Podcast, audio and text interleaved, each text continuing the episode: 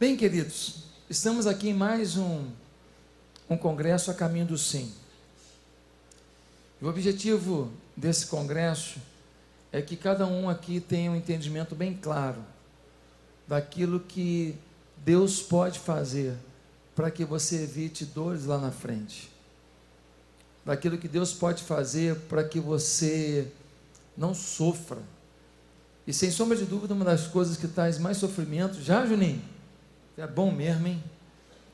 Uma das coisas que traz mais sofrimento na vida é uma decepção conjugal. Vai por mim. É uma dor muito grande. É um resquício que fica por muito tempo. Pastor, mas eu já sou casado e estou aqui. Como é que fica a minha situação? Deixa eu te falar uma coisa. Toda vez que a gente fala para alguém que vai casar, a gente está ajudando alguém que já casou a repensar como está vivendo o seu casamento, as posturas que tem que rever, os posicionamentos que tem que ter. Pastor, e quem está aqui que não está pensando nem em casar? Talvez você não pense em casar, mas talvez você pense nos princípios de satisfação que eu vou apresentar aqui para uma pessoa que quer ser feliz, independente se é casado ou não. O que você quer, lindão? O que você está querendo? Ah, legal, aqui. Ele está sentado ali, então tá jóia. Bem, queridos, eu queria dizer, em primeiro lugar, que é possível ser solteiro e ser feliz. Eu sei que para muita gente isso parece uma coisa muito óbvia, mas não é. Porque às vezes as perguntas são: e aí, já casou? E aí? Não precisa mais não, já resolveu aqui. Obrigado. Já casou? Já tem filho? E as perguntas vão se sucedendo. E isso vira uma pressão muito grande na cabeça da gente. Tem muita gente que ouviu tanto isso que não acredita que possa ser feliz se não começar ou recomeçar a sua vida amorosa. Talvez você nem admita. Gente, me ajuda com as criancinhas lá que eles estão batendo papo muito à vontade. Dá uma orientada ali para eles ficarem quietinhos, então ir para o culto infantil. Então, nós precisamos entender claramente que ninguém vai ser feliz porque casou.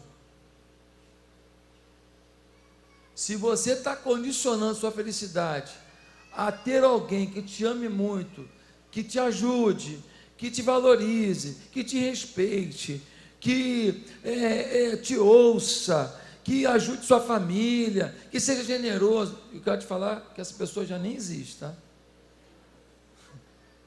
Essa pessoa com isso tudo aí, ela nem existe. Você criou, você que está atrás da, da árvore, criou uma ideia absurda. Essa ideia não existe. Essa perfeição toda, essa beleza toda. Então, eu já conheci muitas pessoas solteiras e felizes. Pastor, mas eu não nasci para ser é, é, sozinho, não. Eu quero casar. Tudo bem. Eu não estou dizendo que você não, não, não tem que continuar pensando assim. Eu só estou dizendo que se você estiver esperando um casamento para você ser feliz, você não vai ser feliz nem hoje. E amanhã, quando vier a decepção porque você casou, você não vai dar conta. E você vai ficar mais infeliz ainda. Se você tiver com uma expectativa muito alta de que o casamento vai realizar todos os sonhos na sua vida, ou o recomeço, não, quando eu recasar, agora eu vou casar certo. Aquela primeira não valia nada, aquele primeiro não valia nada. Agora, agora eu vou escolher assim. A pessoa de Deus, a pessoa certa. Agora é filme, é Lagoa Azul. É Titanic, agora é top. Agora eu vou ver um sonho hollywoodiano. Aí na primeira decepção, você vê que na verdade virou casa família Adams, né? E aí o teu sonho vai gerar uma frustração muito grande e você pode não dar conta disso. Então, Romanos, capítulo 12, versículo 1. Romanos 12, versículo 1. Que no meio da plantação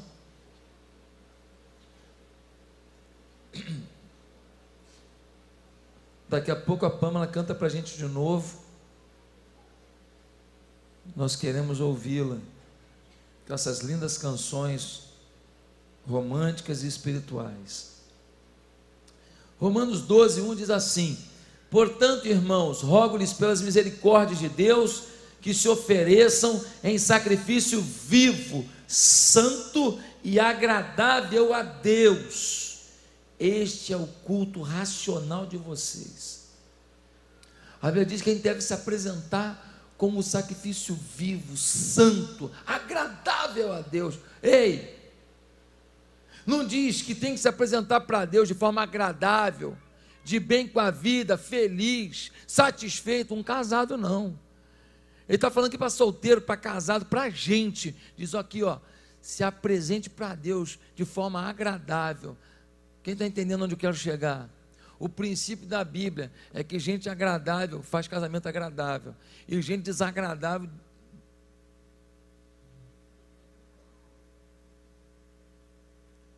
é um inferno na vida do outro. Você precisa entender esse princípio. Agora, eu não quero parar aí. Esse é o princípio geral. Eu quero hoje apresentar os princípios que eu fui listando aqui, de algumas coisas que eu fui lendo e tudo, e eu listei alguns princípios que todo solteiro deveria saber, os casados também, mas eu estou falando mais especialmente para os solteiros. Não estou fazendo uma exposição de um texto bíblico hoje, estou fazendo uma preleção mais abrangente. E eu queria que você prestasse atenção, que talvez você seja casado e você não vive esse princípio, por isso seu casamento está indo de mal a pior. Primeiro princípio, primeira verdade que todo solteiro deveria saber: a paixão principal não pode deixar de ser Deus. Uma pessoa que quer ser feliz num casamento, ela deve lutar para aprender a amar Deus.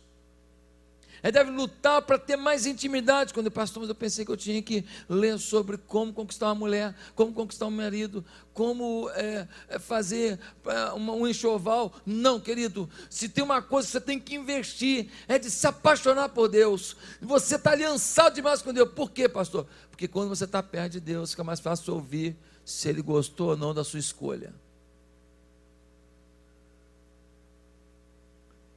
Quando está perto de Deus, você tem mais força para dizer não ao que o seu eu, o seu ego quer, mas a sua inteligência já diz que é furada. Quando você tem o Espírito Santo, você percebe se aquela aquele incentivo fica com ele, se é do inferno ou se é do céu. Aquela família dele que trata você muito bem e tal, se está querendo empurrar essa encomenda do inferno na sua vida, está querendo despachar essa desgraça. E tem família que quer despachar, mas a pessoa é sincera. Eu soube de um casamento, de um, de um, de um namoro. O camarada começou a namorar uma menina e namorou. Aí levou a menina na casa dele e tal. Um belo dia, a mãe dele falou: Fulano, você não vem aqui uma hora, só eu e você não, sem o meu filho? Ela falou: Eu vou, claro que eu vou. Tal. Eu queria que você nem falasse para ele que você vai vir aqui, não. É uma conversa de, de sogra com nora. Você vem aqui, já estava namorando ele, já tinha uns seis meses, cinco meses, por aí. Aí ela falou assim: Deixa eu te falar uma coisa. O meu filho não vale nada. O meu filho é meu filho, eu vou amar até o fim. Mas o meu filho não vale nada. O meu filho é grosso, o meu filho é isso, o meu filho é aquilo, papapá. Agora, se você gostou da encomenda, você leva com tudo. E não vai desistir do casamento, que eu não quero ver divórcio aqui. Você não vai desistir. Então você vai ajudar ele a melhorar, você vai se virar. Agora, eu estou te posicionando, porque um dia você não vai vir aqui para fazer queixa do meu filho para mim.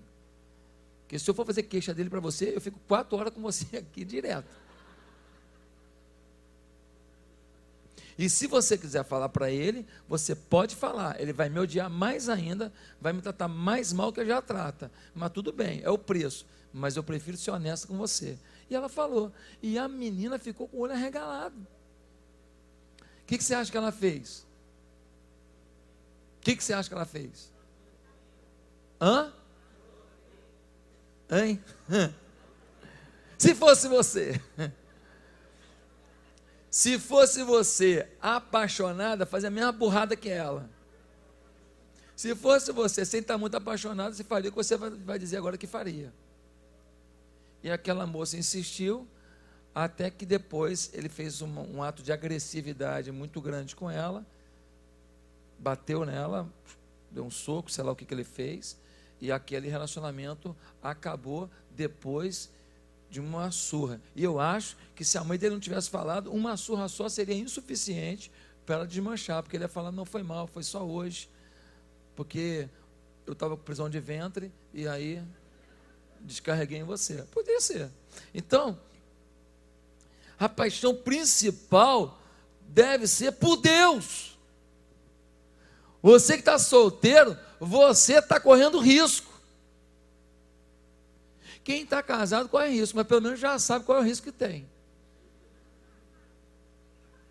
Mas quem está solteiro, você está andando na beira do abismo o tempo inteiro. Ó. Você vai andando na beira do abismo o tempo inteiro, ó, vai cair. Sabe por quê? Porque o tempo inteiro você está sendo assediado a fazer uma escolha que pode ser a furada da sua vida. Não, pastor, eu já botei na minha cabeça, só vou casar se for homem da igreja. Meu filho está cheio de porcaria aqui dentro.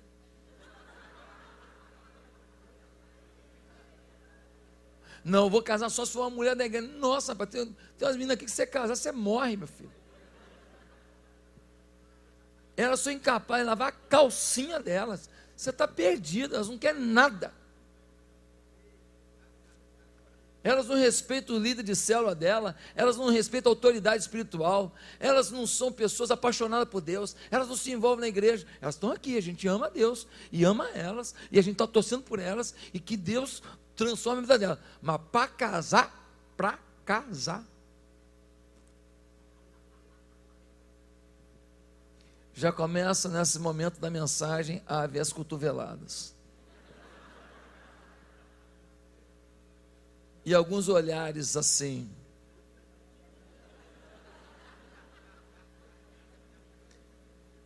E quem está com inveja que a outra está namorando já fala assim: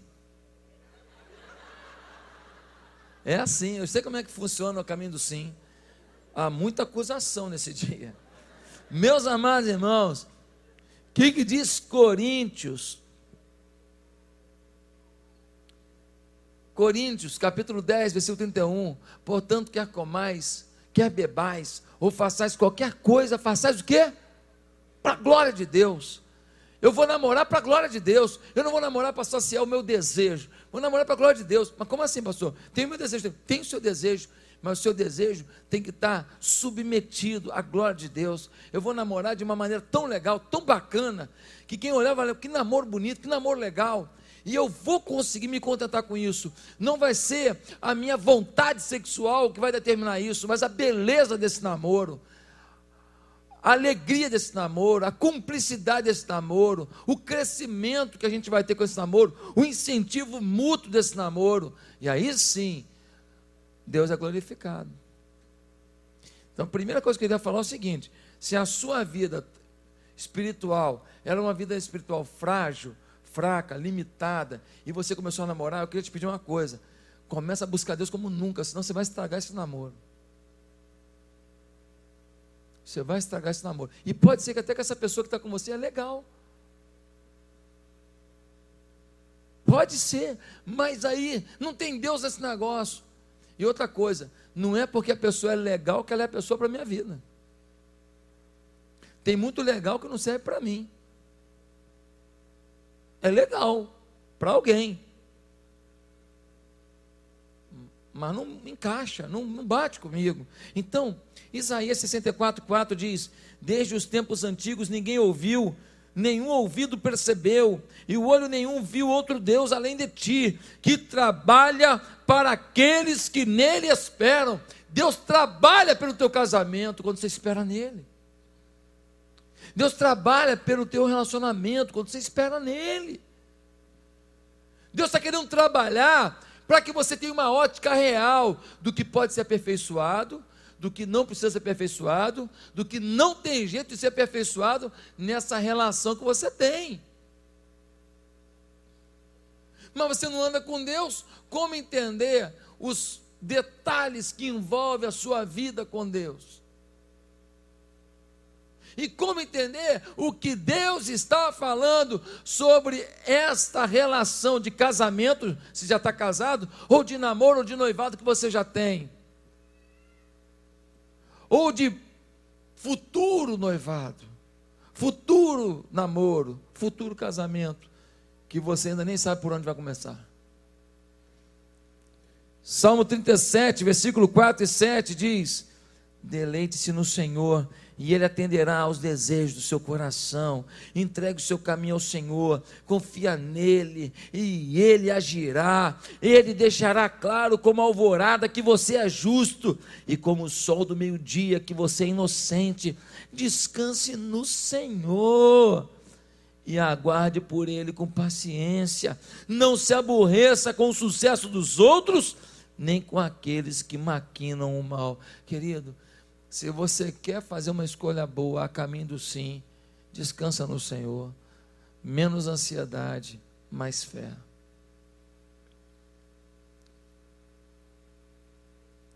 Tem moça que está tão desesperada para casar, que quando ela começa o namoro, o cara pergunta qual é o seu nome, ele fala assim, ela já responde, você vai querer casar quando? Sabe? Um dia um cara falou para mim, eu falei, mas por que, que acabou aquele namoro lá? O cara falou assim, ah pastor, pelo amor de Deus. A gente está tá namorando há um mês e meio, fala de casamento todo dia. E quer, já quer pensar onde escolher lugar para casar, comecei a me assustar. E já quer, já quer, já está falando o nome de filho, pelo amor de Deus, pastor. Que que é isso? um mês e meio. Estou querendo escolher filho com ela ainda não. Eu estou querendo agora bater papo, dar beijinho, opa, conhecer. Que isso? E ele ficou assustado. Ah, pastor, mas se não fizer isso, eles já querem fazer outras coisas. Irmão, tem um equilíbrio nisso aí. Né, irmão? Não pode ser assim, né? Tá, quer namorar comigo? Quais são as suas intenções? Não, eu quero namorar com você. Tá aí, o que mais? Para quando? Sua família apoia? Eu acho que a gente tem que descansar no Senhor. Aprender a descansar. Descansar no Senhor não significa descansar na sua preguiça, não.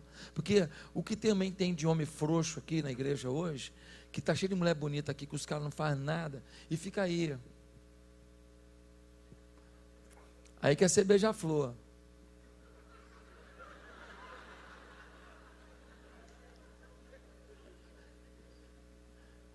Eu, eu vou começar a pegar cada pastor da igreja e vou dar uma tesoura anti-bico beija-flor. Porque, cara, não adianta você querer provar de várias flores. O que você tem é que escolher uma que você falou, essa é cheirosa. Essa tem néctar.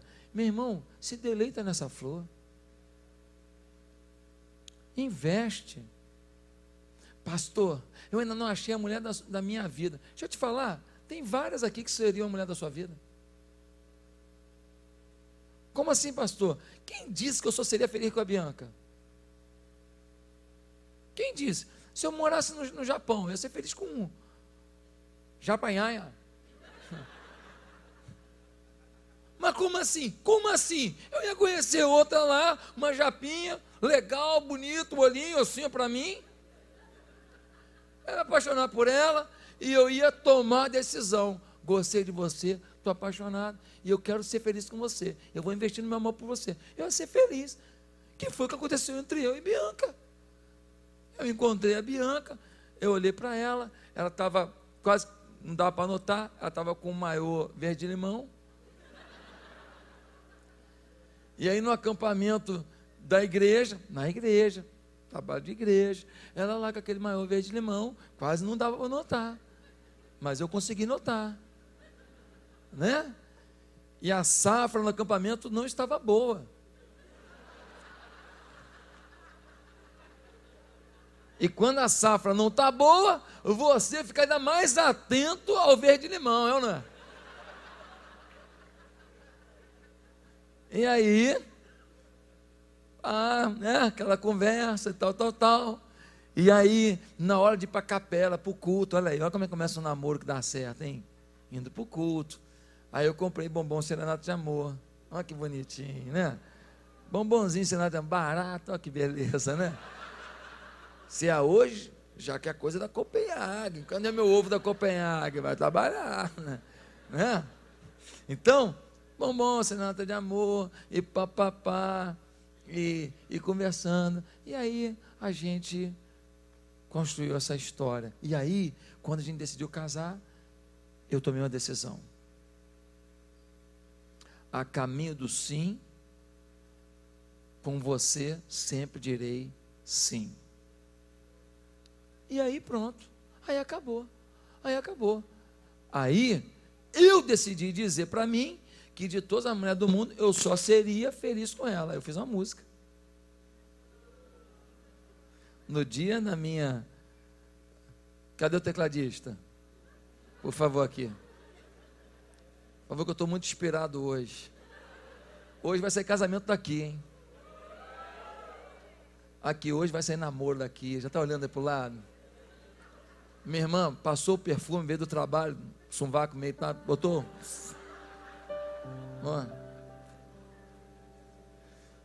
As, deixa eu ver o tom aqui, calma aí. Não, se você der o tom, não vou. Calma aí, calma aí. Às, às vezes fico a lembrar.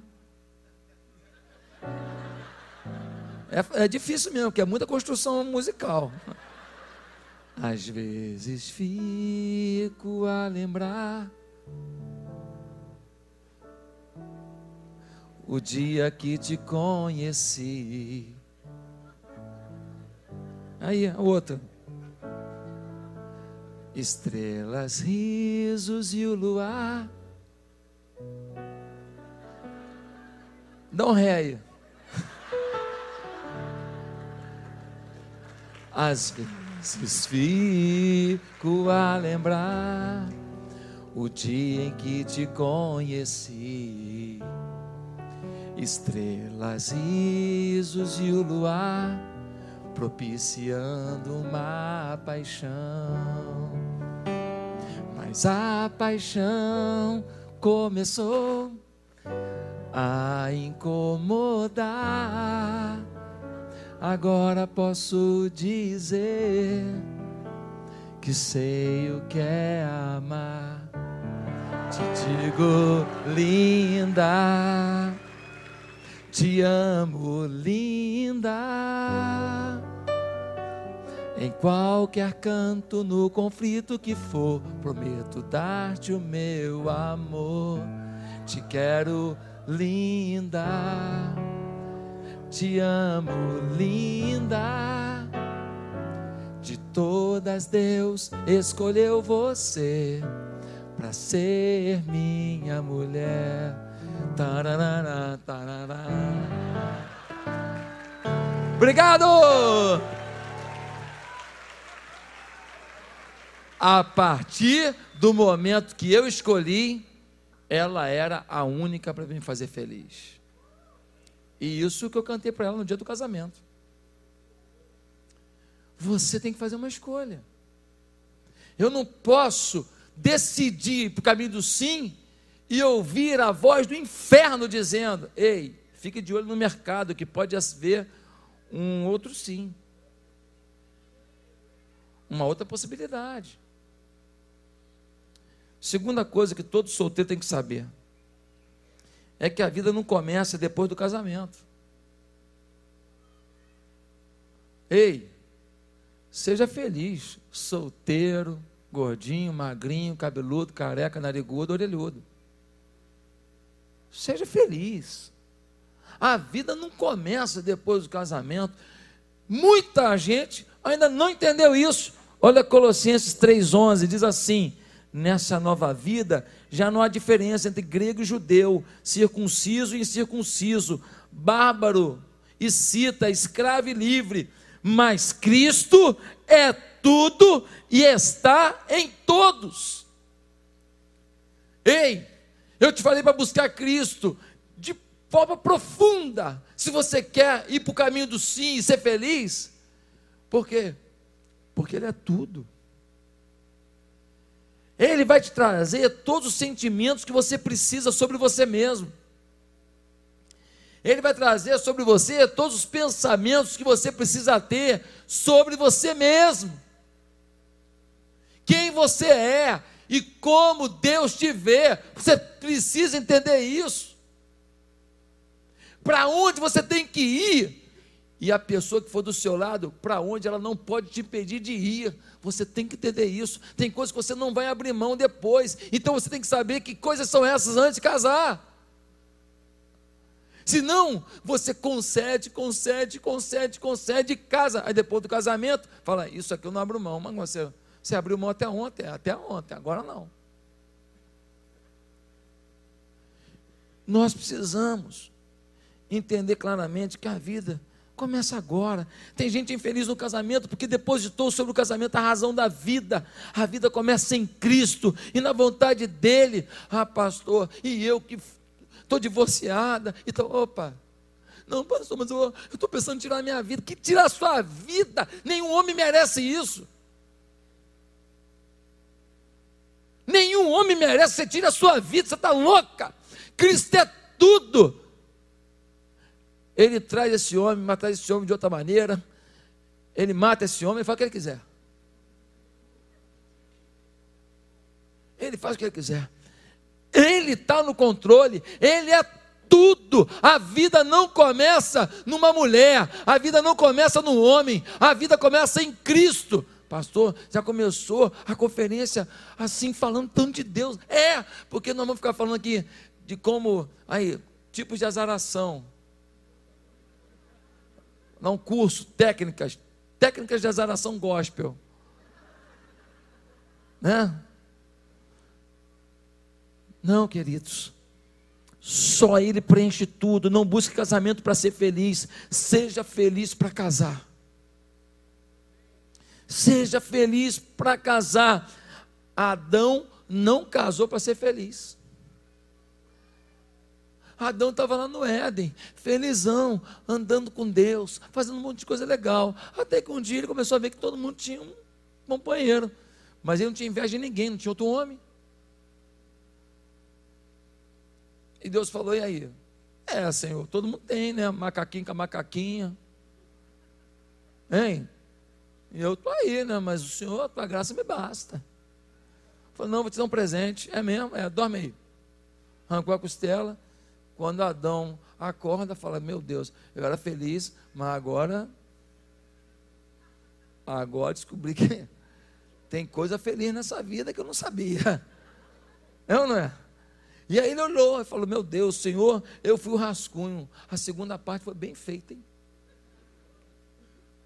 Queridos irmãos, você casando para ser feliz, você gera uma expectativa sobre o casamento, você gera uma pressão no casamento que faz com que talvez você não tenha a habilidade para entender que certas coisas são normais no início de casamento.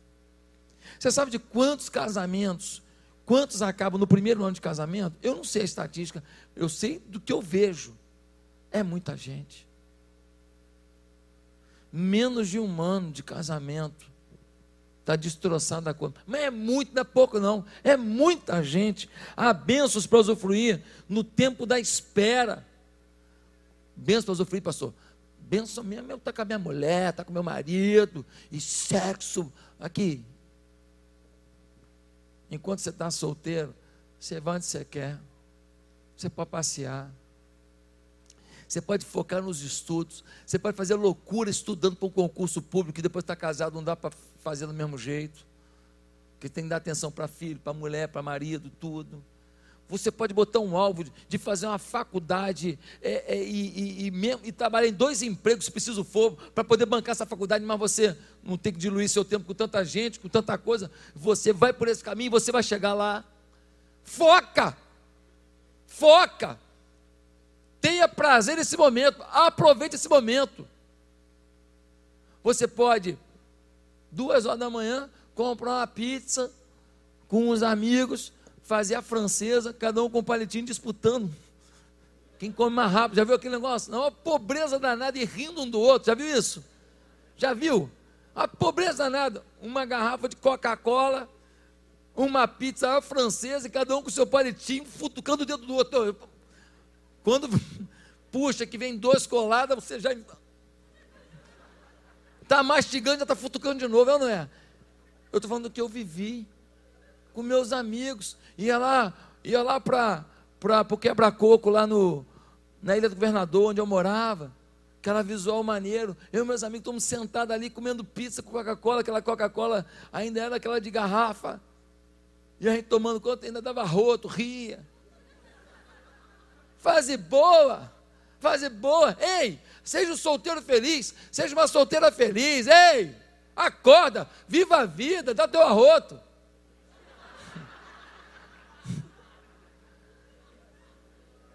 Ri, ri das coisas, ri da desgraça, ri da pobreza, cara.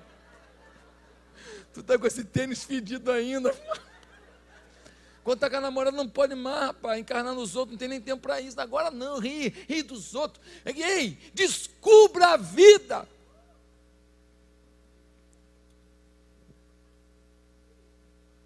Deus é soberano. Deus é soberano.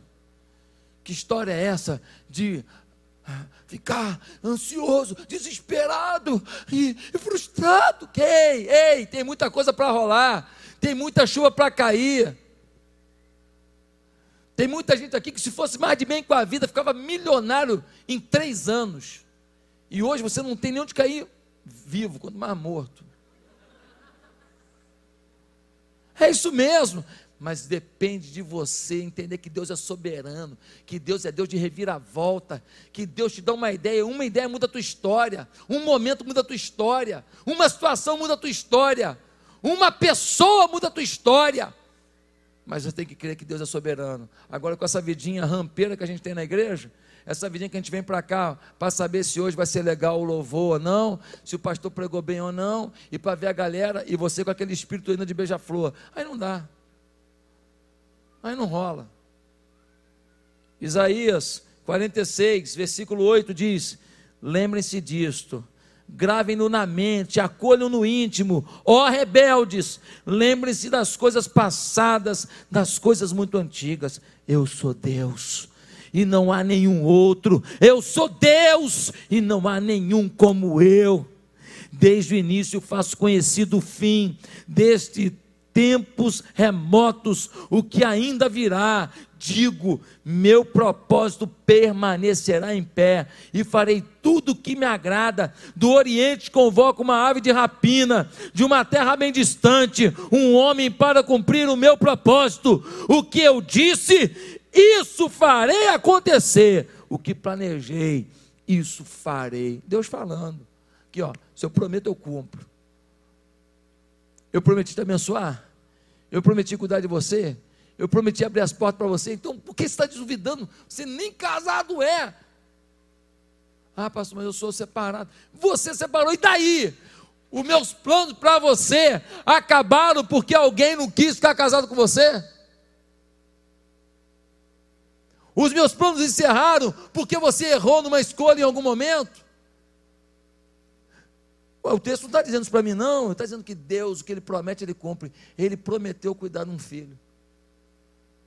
Quem tem filho aqui, quando você promete cuidar de um filho, você faz o quê? Agora, se você, que é tão limitado, quando promete cuidar de um filho, você quer dar o melhor, imagina Deus que prometeu cuidar de você.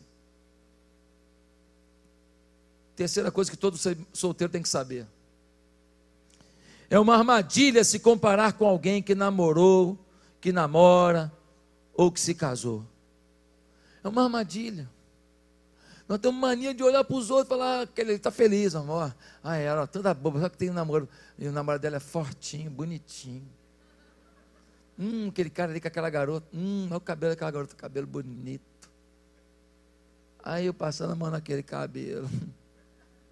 E a gente começa agora a se iludir de que o outro está numa boa, de que o outro namora, e que o outro casou, e, e, a gente começa a ter inveja das pessoas, a gente começa a ficar insuportável, a gente começa a ficar ácido, a gente começa a, a criticar os outros, a gente começa a, a, a torcer contra a felicidade dos outros. Cuidado, é mais fácil acontecer isso que você imagina. O ser humano é invejoso, o ser humano inveja a igreja do outro,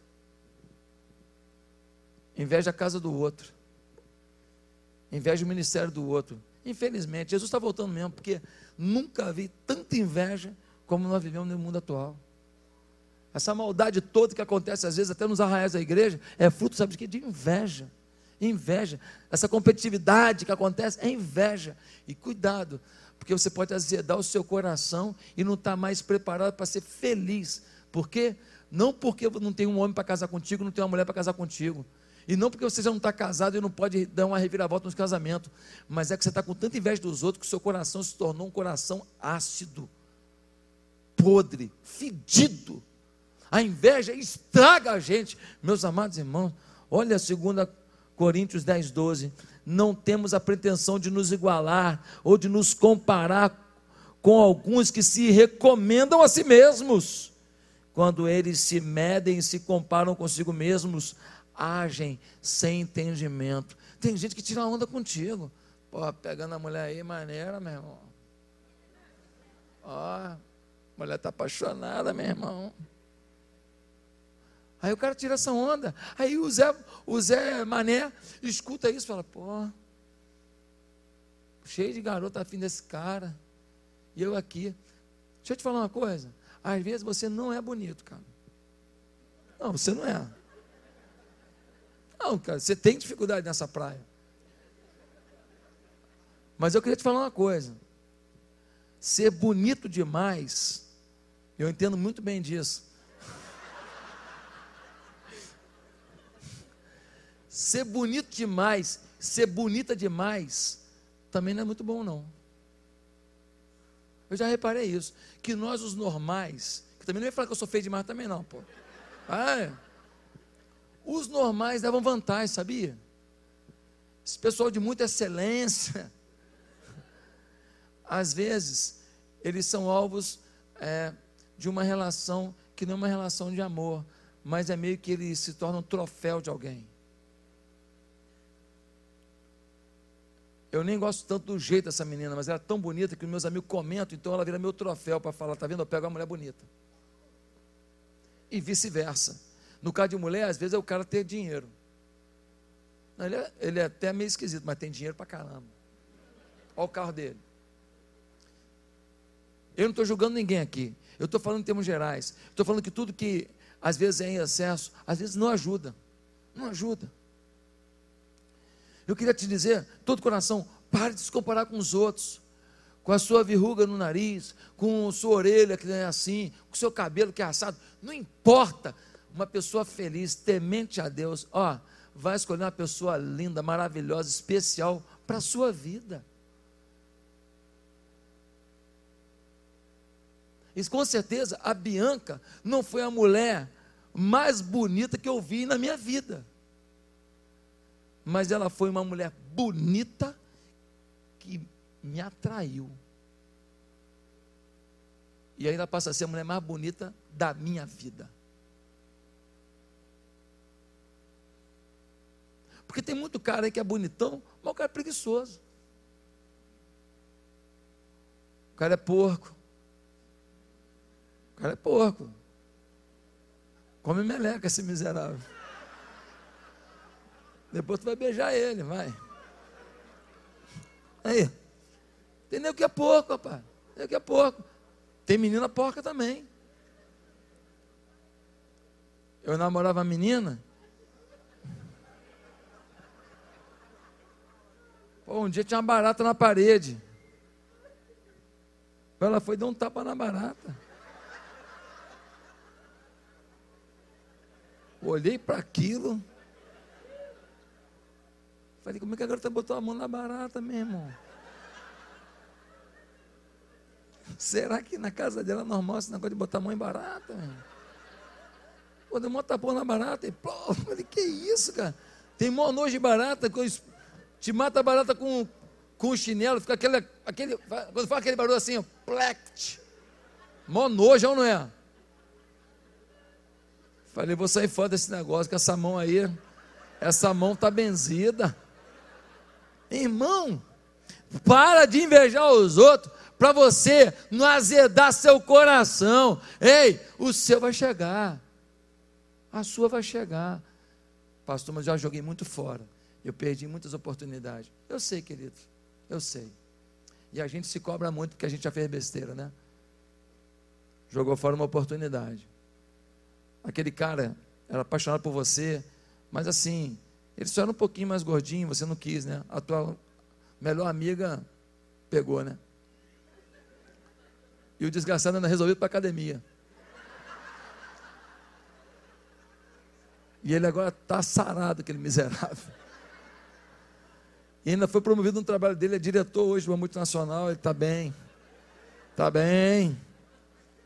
Ele era meio careca, né? mas agora até implantou cabelo, está bonito.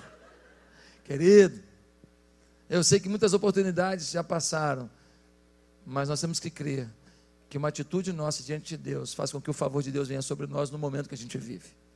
Amém? Queridos,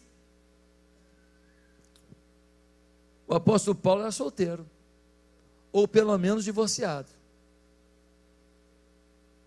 E é esse homem que vai dizer em Filipenses 4 o quê? Sei viver com frio e com coberta. Sei viver com dinheiro duro Sei viver com aplauso ou com perseguição. Sei viver com roupa ou com nudez. Porque eu posso todas as coisas naquele que me fortalece. Quem fala isso? Um solteiro.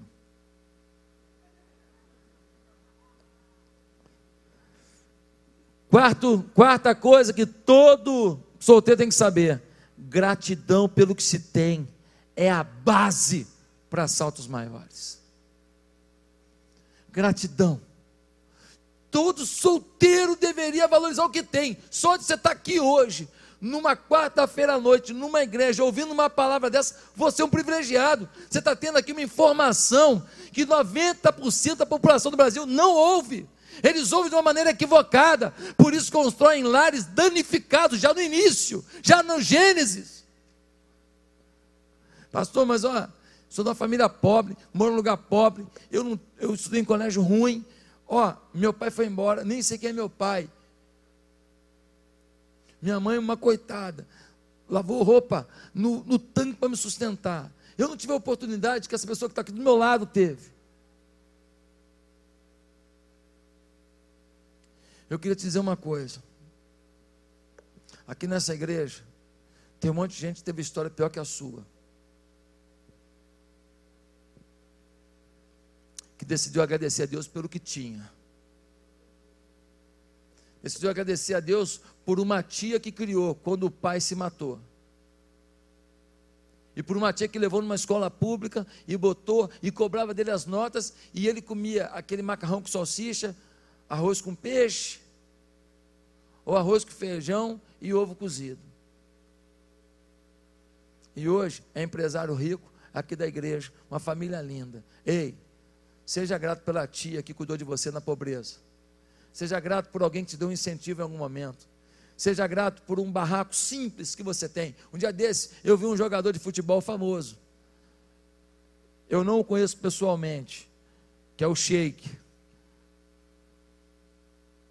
Emerson Sheik jogou no Flamengo, no Fluminense, Botafogo, vários times aí. E ele fez um videozinho e me mandaram esse videozinho ele estava indo lá numa casa muito simples, muito simples, acho que é em Nova Iguaçu, não sei, numa comunidade muito pobre Nova Iguaçu, é isso mesmo? E ele filmou, gente, uma vez por ano eu venho aqui. Achei legal aquilo. Não sou amigo do Emerson Sheik. Não estou aqui falando propaganda dele, não. Ele pegou, filmou, tudo começou aqui. Ele foi filmando, filmando aqui. Aí ele foi filmando. Ele falou assim: uma vez por ano eu venho aqui. Gente, pensa numa casa muito simples. Sem reboco. Sem reboco. Pobreza, mas pobreza, pobreza assim, abissal. Falou, uma vez por ano eu venho aqui. Para lembrar como que Deus é bom. Foi o que ele disse. Uma vez eu venho aqui para lembrar que como que Deus é bom. E Deus é bom, ele falou. Você viu o vídeo também? Foi o que ele disse? Uma vez por ano eu venho aqui para saber como Deus é bom. Ele podia falar assim, no iate dele que ele tem, fica lá em Angra. Ele podia falar assim, eu podia, eu, todo, toda semana eu venho aqui para ver como é que Deus é bom. Porque tem gente que compra, quando compra carro novo, bota logo, Deus é fiel. É, é ou não é? Deus, Deus é fiel, carro novo. Ele fala assim: Eu venho aqui para olhar como que Deus é bom. Que Deus é bom, porque aquele menino que não tinha opção nenhuma, só por isso se dedicou ao futebol. Porque se tivesse estudando, talvez não tivesse ido para o futebol. Tivesse outra oportunidade, talvez não tivesse ido. E só por isso que ele se tornou um jogador conhecido, famoso e rico. As suas lutas, suas decepções não podem roubar de você a gratidão pelo pai que você tem, pobrezinho, sua mãe limitada, uma avó que te criou, uma pessoa que te trouxe para a igreja, uma pessoa que te ajudou com pão com mortadela. Meu irmão, agradeça a Deus. Um coração grato é terreno propício para o sucesso. Propício. Um coração ingrato é terreno certo da derrota. Ah, pastor, eu queria ter o cabelo daquela, o nariz daquela, a boca. Você ia ser um Frankenstein se montar essa. Essa mulher que você está montando é um Frankenstein, que é um pedaço de cada uma. Ei, você é você, ei, querido, você é você. Ah, pastor, mas eu não sou tão inteligente aqui. Um amigo meu é, é, é juiz de direito hoje, aqui na cidade do Rio de Janeiro. Um juiz reconhecido, respeitado. Ele tentou ser jogador de futebol, a coisa não fluiu. A coisa não fluiu. E aí agora, ele que era um aluno mais ou menos da Gama Filho, em direito, falou, pô, vou estudar, né? Fazer o quê? Sempre foi aluno porqueira, porque o, o foco dele era ser jogador, mas não deu certo. Só que aquele aluno porqueira começou a estudar. Fez quatro anos de concurso para juiz. No quinto ano ele passou determinação. Hoje ele é juiz, respeitado. Ei, bote um sonho em cima da sua gratidão, mas um sonho em cima da ingratidão será com certeza desespero e pesadelo. Ingratidão rouba da gente energia, rouba da gente fé, rouba da gente alegria, porque tem hora que está tudo tão errado que se você não tiver alegria, o que vai ficar de bom nesse negócio? Tem hora que você está tão só, que se você não tiver alegria, como dar o próximo passo para sair desse lodo? Gratidão, irmão. Outra coisa que todo solteiro deveria saber. Toda pessoa deve viver sua vida ao máximo. Seja intenso intenso com Deus, intenso nas amizades, intenso no trabalho que você faz na igreja, intenso, porque pessoas são determinadas em tudo que fazem, também serão determinadas no namoro que Deus lhes dê. Pessoas que são relaxadas com as coisas também são relaxadas nas oportunidades que têm. E muita menina desistiu, porque estava namorando com um camarada e o cara não se movimentava, e ela não via ali. E um belo dia falou assim: dessa toca não sai com ele.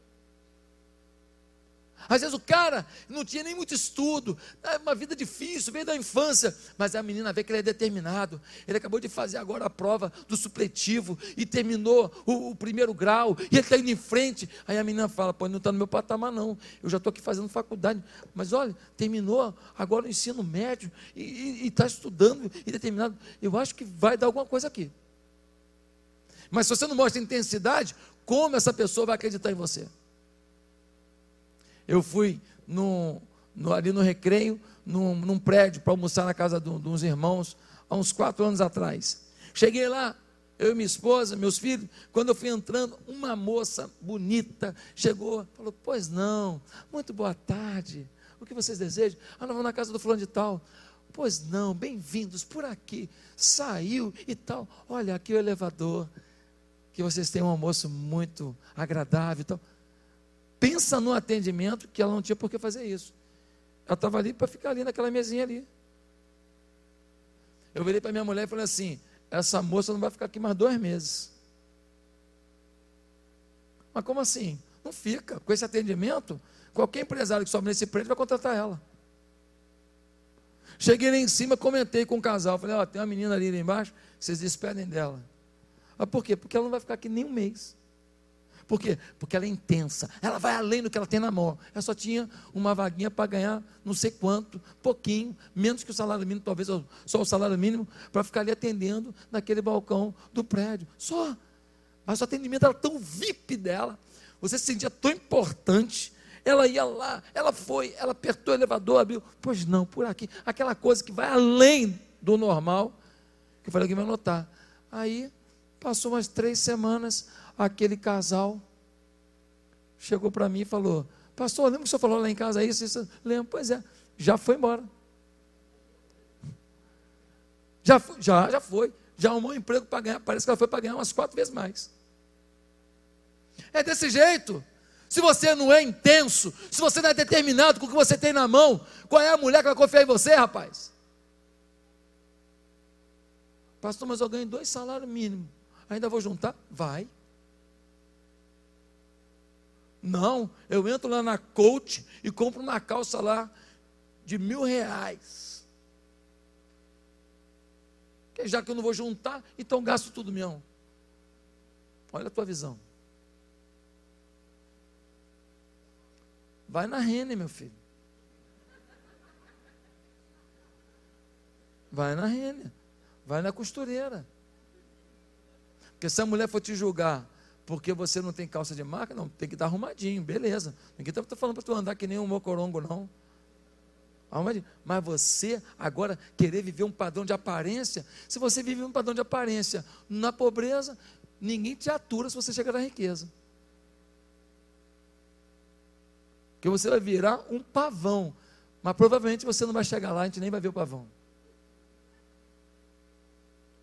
Você precisa ter foco, foco, sua vida ao máximo. O Miles Moore, ele vai dizer uma frase muito legal. Acho que o Justo deve ter ouvido essa frase. Ele fala assim: morra vazio. Morra vazio quer dizer isso. Usa tudo, meu irmão. Usa tudo enquanto você tem vida, que depois não dá para usar mais.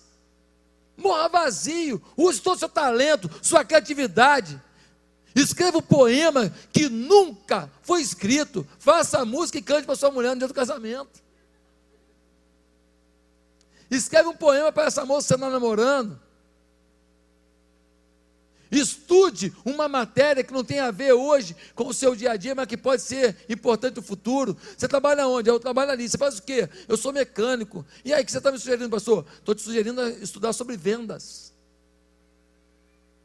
Estou sugerindo ir lá no Senac, você não tem muito dinheiro, você vai lá no Senai, Senac e tudo, e, e, e no, no, apoio ao pequeno empreendedor, e tem vários órgãos, vai lá, faz um curso lá, baratinho, de graça, se aperfeiçoa, pense em alguma coisa, faz um curso de conserto de ar-condicionado. É, mas pastor, poxa, eu nunca consertei. Pois é, vai lá aprender. Mas, mas por quê? Porque de repente você conserta no seu final de semana um do seu parente, conserta no outro final de semana do seu amigo, e daqui a pouco começa a indicar para o outro. Daqui a pouco, você está lá numa empresa, você fala assim: eu vou deixar aqui, porque agora estou tendo uma demanda para consertar ar-condicionado. E daqui a pouco, você faz tão bem feito, você é tão cumpridor das suas datas, dos seus prazos, tão honesto, que agora já está começando a um condomínio fechar com você. Olha isso. Aí você tem que contratar um, virou empresário virou empresário, fez um curso de uma semana para conserto de ar-condicionado. Agora ele é empresário. E quanto é que ele está ganhando? Está ganhando 30 mil por semana.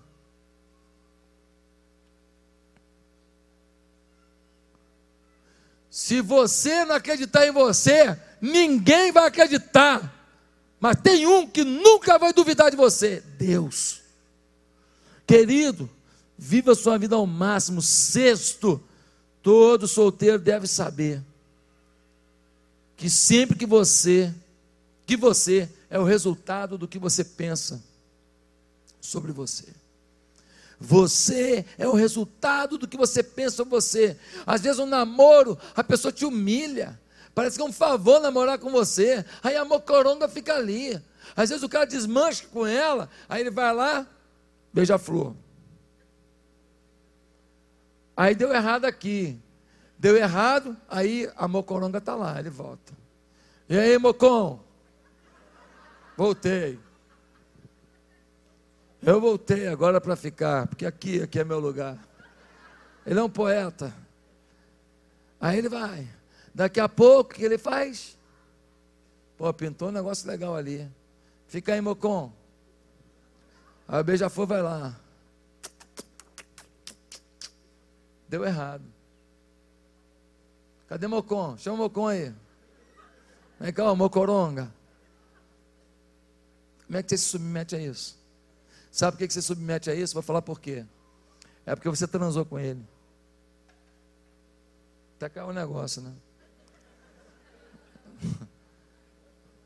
É porque você transou com ele. Então você tem um vínculo agora de alma. É por isso. Se você não tivesse transado, na primeira vez que ele aprontou com você, você já deu um pontapé nem um pontapé mais forte. Você tinha falado umas coisas para ele que ele precisava ouvir da mãe dele, que não ouviu, vai ouvir de você. É por isso que a Bíblia diz que a gente deve ter santidade. É por isso. Para você tomar decisões sábias. E o sexo confunde as decisões. O, o, o sexo, ele inibe o seu processo decisório. O sexo inibe a sua inteligência. Porque o sexo é bom, é gostoso. Se não fosse, ninguém transava com outra pessoa. Só que as consequências dele são danosas para o nosso caráter decisório sabe que não vale a pena, mas decide. Por quê? Porque tem envolvimento, tem laço de alma. Pastor, dá para romper? Claro que dá. Se você fizer o primeiro passo que eu falei, priorizar Deus na sua vida. Claro que dá. Ah, pastor, mas agora já fiz um monte de besteira. Já estou. Ok. Deus está pouco ligando para o que você já fez. O dia que a gente entender que Deus é Deus de uma graça diferente de tudo aquilo que a gente imagina sobre perdão e favor divino, Deus, Deus quer zerar a tua história e recomeçar com você a toda hora. Deus é Deus de zerar, mas zerar mesmo. Zero, zero, zero, zero. Que nem quando você vai abastecer um combustível. Deus fala assim: vai abastecer? Vou. Zerei. Olha aí, ó, zerei. Pode encher agora? Pode. Aí Deus, gasolina azul. Da boa, pura. Agora, você vai sair pela vida com o gás de Deus, a gasolina de Deus. Aí você vai. Só tem um problema. Deus te enche hoje aqui e você não volta no posto. Vai ficar sem combustível no caminho. E aí, querido, o posto mais perto na hora que você está sem combustível é um posto ruim, de gasolina adulterada, lugar perigoso, tem assalto lá direto. Aí você para o seu carro lá para correr risco de vida. Meus amados irmãos, Provérbios 23, 7, na visão, na, na versão revista atualizada, diz: Porque como imagina em sua alma, assim ele é. Eu prefiro essa versão do que a versão da NVI. Essa vers esse versículo eu não estou usando a NVI, estou usando o Almeida, revista atualizada. Assim como eu, ele pensa em sua alma, assim ele é. A alma da gente é que determina o que você é, e não é a circunstância, e não é nenhum ato. Eu posso ter um ato todo errado, mas não quer dizer que eu sou todo errado. O meu ato, naquele momento eu interpretei mal, naquele momento eu não fui legal, naquele momento eu não estava bem. Mas o que determina a nossa vida, queridos, é essa alma. Vou citar rapidinho aqui para terminar.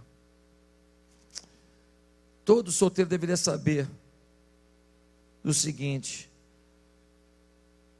cuide mais do seu corpo do que do seu carro e do seu celular. Todo solteiro deveria entender que o cuidado com o corpo é vital para recomeçar um casamento, para começar um casamento, começar uma vida a dois. Pastor, mas por quê? Eu não estou falando de estética aqui. Eu estou falando de bom senso com o corpo. Essa história de comer hambúrguer todo dia, fritura todo dia, e, e Coca-Cola direto, e no mundo é cervejada, isso não é inteligente. Você casa com hábitos que, quando você ficar um pouco mais velho, a conta vai chegar. São coisas cancerígenas, são coisas danosas, são coisas que aumentam as taxas do seu organismo de, de colesterol, triglicerídeo, de tudo. A conta chega, você não sente na hora que você está jovem. Então, todo solteiro deveria saber que o investimento no seu corpo, qualidade de alimentação. Hoje, meu almoço foi peixe frito e salada. Pastor, mas ficou só. Não, já comi um guiche ali agora há pouco. Ué, mas e aí? E aí que eu balanceei o dia, né? Agora imagina se eu comesse que eu comia sempre na hora do almoço. Vamos lá, arrozão, feijão, batata frita, papapá, e aleluia. A salada vem ela veio porque ela quis vir, como também. Refrigerante. E eu adoro doce. Aí eu mando o que por cima? Um mousse. Deus é fiel. Aí quando chega de tarde, vai tomar um café, nada melhor do que um sonho. Com aquele creme suculento. Hein? Não, gente. Eu aprendi que eu não vou deixar de ter o prazer da vida do meu doce, do meu churros. Mas eu vou balancear. Eu não vou viver em função de um alimento que eu sei que não produz o bem. Você tem que aprender isso agora. Todo solteiro deveria investir em qualidade. Por quê? Porque a Bíblia diz o que em 1 Coríntios 3, 16 a 7? Que nós somos o templo do Espírito Santo. Pastor, por que você frisou isso hoje? Porque eu estou vendo muito casamento acabar por causa de falta de saúde. Eu estou vendo muita gente com problema sexual jovem ainda, por causa da saúde. Eu estou vendo muito câncer no colo do útero de mulher que não se cuidou, que não fez os exames direitinho, que não foi lá na, na, na ginecologista.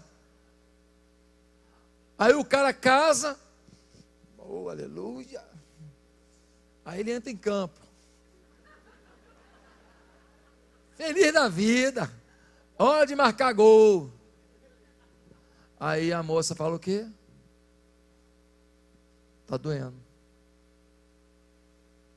Aí o que, é que ela fala? Eu não, está é, tá doendo muito. Aí o que, que acontece? Aqui na cabeça dela acontece o quê? Cria um bloqueio.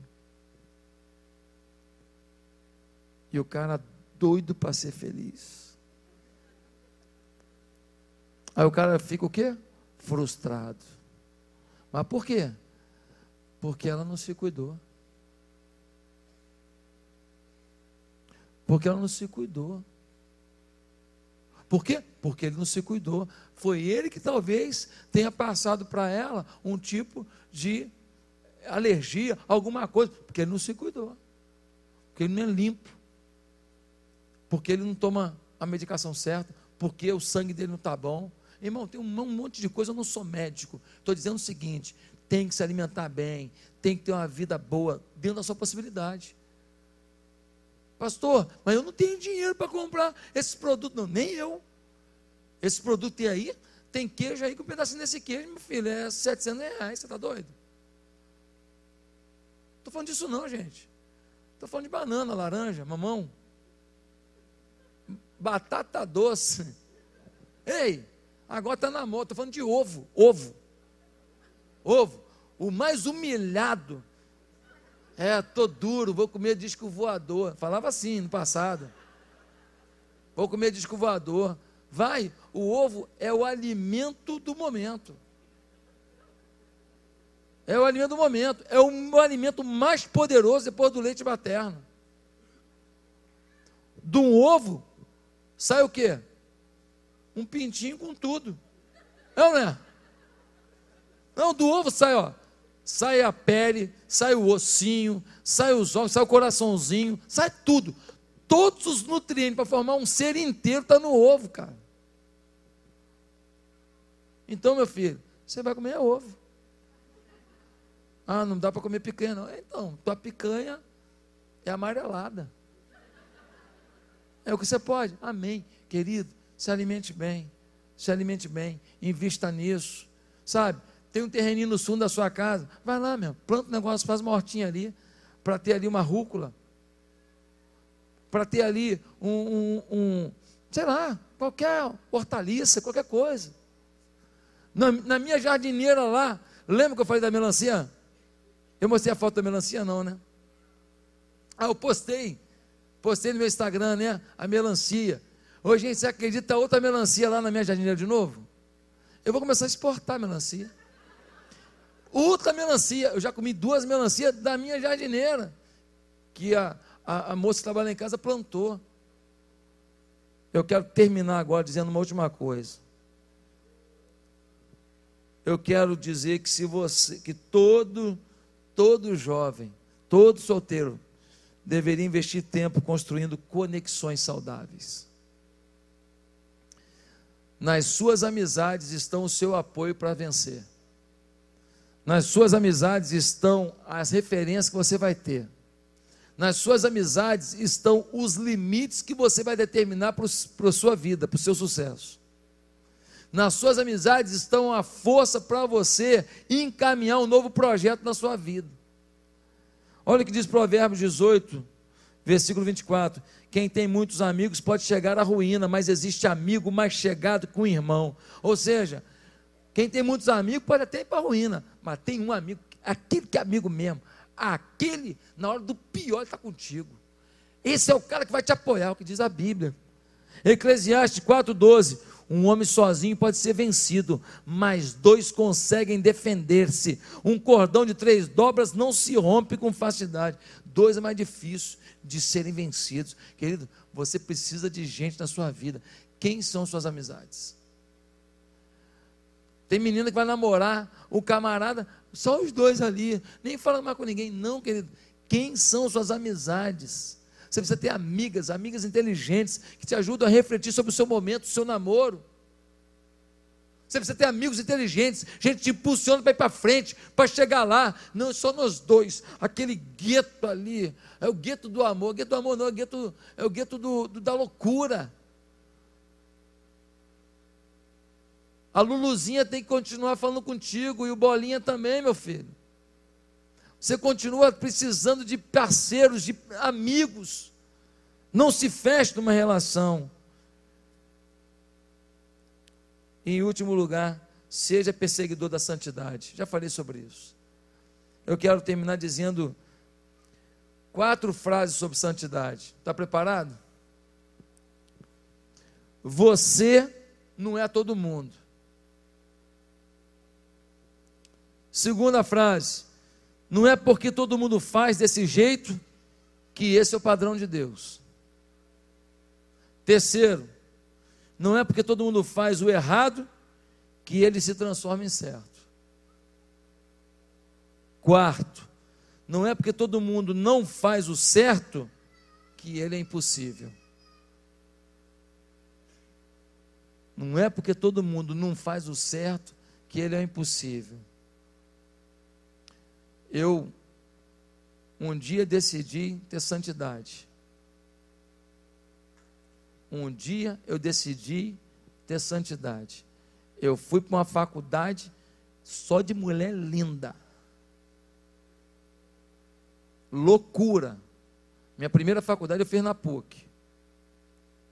Eu com 18 anos, os hormônios assim, nervosos. Eu queria transar com o mundo. Mas uma coisa freava esses hormônios: o meu compromisso com meu Deus. Agora, eu fugi do que poderia me levar para o colapso. Eu passei pela faculdade inteira da PUC sem ir a uma festa dos cursos de psicologia, de direito, eu não fui nenhuma festa, porque aquelas festas, na época da lambada, não ia prestar. Eu nunca me considerei forte, porque a Bíblia diz que quando sou fraco, então sou forte. Agora a Bíblia diz que quando você se considera forte, é a hora que você está prontinho para ser fraco e cair. Valeu a pena. Eu tenho mais de 20 anos de casado eu tenho 22 anos de casado. Pensa num cara fissurado da mulher até hoje.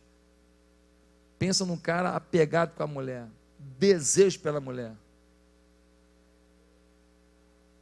Pensa num cara realizado. Pensa num cara que não tem olhos para outra mulher. Você achou um, está aqui na tua frente. Ah, por quê? Porque eu, sou melhor que o outro? Não. Eu não provei de um monte de coisa do pecado para ficar fazendo comparação com a minha mulher. Pastor, mas eu já provei. O Senhor limpa isso da sua vida. Se você se santifica. Então não vivo comparativos. Ela é tudo de ruim e tudo de bom. Só tem ela. E eu fiz uma aliança com Deus sobre ela e não uma aliança com ela sobre Deus. Fiz uma aliança com Deus sobre ela, dizendo: Deus, eu vou ser marido dela, eu vou cuidar dela, até que a morte nos separe. Essa escolha começou lá, quando eu decidi vencer o pecado. Pastor, mas a minha vida foi toda errada. Ei, ei, não quero trazer julgo para você, quero trazer esperança. Deus é Deus de perdão, filho. Deus é Deus de recomeço. Estou dizendo que se você recomeçar certo, Deus vai te honrar, porque valeu a pena. E Deus tem prosperado a minha vida. E em tudo que eu escolhi na minha vida, a Bianca me apoiou. Hoje, quando você vê esse igrejão aqui, várias igrejas filhas, né? E tudo que a gente tem feito, o ministério de louvor que tem encantado o mundo, né? Um dia desse, Estava tocando Nada Temerei no Panamá. A irmã estava na loja no Panamá, tocando Nada Temerei. Aí você fala assim: é, a Bianca hein, se deu bem, escolheu bem, cara, deu certo. Ei, a Bianca me apoiou quando eu fui para Ipatinga, deixei minha empresa, que eu trabalhava, ganhava bem, num banco de investimento. Eu fui lá para Ipatinga, para ganhar um terço que eu ganhava, para ser pastor no interior de Minas Gerais. Ela me apoiou quando a igreja de lá, de 190, já estava com 550 membros, uma frequência de 700 pessoas, a igreja tinha crescido a beça em cinco anos e meio, e eu vim para cá para ser pastor de 20 e poucas pessoas. E ela me apoiou. Sabe por quê? Porque o nosso vínculo faz com que ela acredite de que Deus fala com o marido dela. Você vai escolher hoje como você vai para o caminho do sim. E se você está esperando uma mulher que seja tão perfeita para você casar, ei, você está perdendo a chance. Tem um monte de mulher maneira aqui na igreja, tá? E tem um monte de rapaz bacana aqui na igreja também. Que talvez não é o seu padrão, aquele padrão global, hollywoodiano no seu. Mas o cara é legal, bonito, legal, jóia. Crente, trabalhador, esforçado. Cuida da mãe dele com carinho, vai cuidar com você com mais carinho ainda. Eu queria pedir a Deus que ao fim desse a caminho do sim, que muitos casamentos saudáveis aconteçam aqui. E se alguma coisa que eu falei aqui, você fala assim, é, esse problema é que eu tenho na minha relação hoje. Ou ele muda, ou você dá um pontapé no traseiro dele hoje. Ou ela muda, ou você bica ela para o quinto dos infernos hoje. Não negocie a sua felicidade. Porque pode custar muito caro. Que Deus te abençoe. Amém.